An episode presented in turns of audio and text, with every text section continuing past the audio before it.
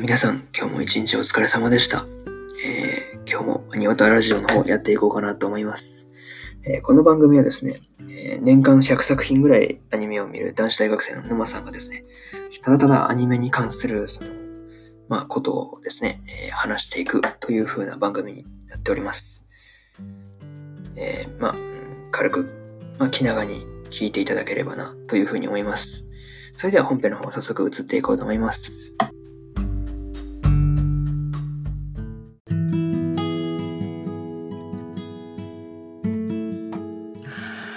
はい、えーそれではね、本編の方を入っていこうと思います。えー今日はですね、えーアイコインカーネーションの3話のね、えー感想の方を言っていこうと思います。まあ、あらすじからいつも通り入らせてもらうんですが、謎の組織による、えー襲撃を受けたユウヤたち。愛子とユウヤをさらったのは、また対策長の局長によって組織された特務班であった。班長の話から、えー自分が保護されたことを知る愛子。しかし安堵とは別にその境地を占めるのはユウヤたちから聞かされた情報だった。母と弟は生きているのか自分の本当の体はどこにあるのか真実を求めて愛子は大きな決断を下す。というのが、まあ、公式サイトからの、まあ、引用になります。まあ、ここから感想の方を順番に話していこうと思うので、えー聞いていっててくれたら嬉しいです。まあ、愛子奪還ってところで、まあね、愛子とゆうやがその移送されるタイミングで奪いに来たね、その前回登場したダイバーチーム、まあ4人、まあ22の4なんですけど、まあそれはもう見事なね、連携で愛子とゆうやを、まあ、特務班から無事救い出すことに成功するんですが、まあね、特務の人たちにですね、まあ両親は公式記録では死んでいるっていうふうに聞かされた愛子はですね、まあ、両親が生きているというふうに主張するユウヤたちをまあ信じることにしたっていうのがまあ決断になるわけですね。で、えーまあ、2つ目としては、まあ、まあ、準備は進むけれどっていうところで、まあね、えーダイバーチームのね、その自己紹介、まあ、愛子に対してなんですけど、まあ、改めてありまして、まあ、水瀬和樹、相模義彦の、えーチームと、三沢楓、芹沢、芹遥チームの、えーまあ、この4人22の4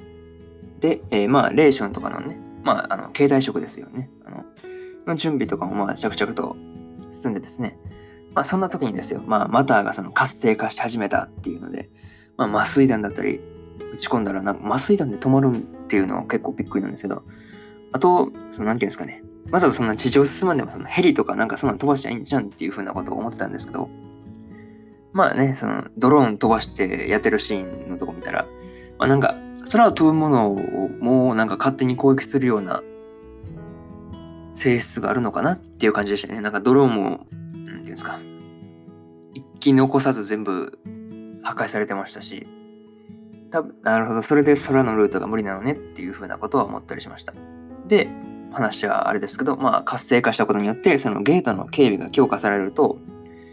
いくらダイバーとは言ってですも、でもですよ、えエリア内に入ることができなくなってしまうっていうので、まあね、その果たしてそのあのエリア内に入ることができるのかっていうところで、ですし、あと、またあのその突然のその活性化の理由っていうところも、まあ、に気になるところかなっていうふうなことは思ったりしました。で、まあね、いざ突入だってところでね、まあ、通過門が閉まるギリギリのところで門を通ることができたユウヤたちで、まあね、そのようやくその突入してプライマリーポイントまで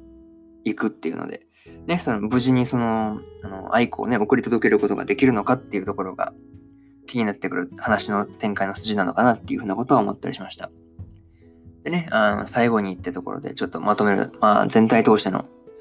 感想で、まあ、愛子のね、その意識が薄れてるとかなんとか言ってたんですけど、このあたりなんか伏線っぽいなっていうふうなことはちょっと個人的には思ったりしました。でね、その愛子が眠ってる時に家族を見ることができるっていう能力、まあ人間じゃないっていうふうに言うやれてたんですけど、まあそれだけじゃちょっと説明不足なのかなっていうふうなことは思ったりしました。あとね、まあ、まあさっきも言いましたけど、ヘリとかが使えない理由もまあ今回で明らかになって、まあね、それは飛ぶものもまあ攻撃されてしまうからっていうので、まあね、そのね、襲われて撃墜っていうか、されて、地面に落下する方が危ないですからね。そういったら最初から地上で行くわっていうところなんでしょうね。まあね、次回以降のその話の展開もね、気になるところなので、まあまた、えーあれですね、4話の方の感想も言おうと思ってるので、よろしくお願いします。じゃあ、締めのパートを移っていこうと思います。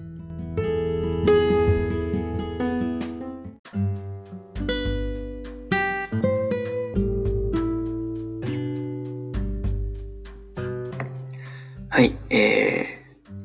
それでは、うん、締めのパートに入ろうと思います。今回の話はどうでしたでしょうか？まあ、これからも基本アニメの感想を、まあ、このアニオタラジオの方では発信していこうと思っておりますので、まあ、ぜひご興味持てた方、また聞きに来ていただけると嬉しいです。それじゃあまた次回のラジオで会いましょう。バイバイ。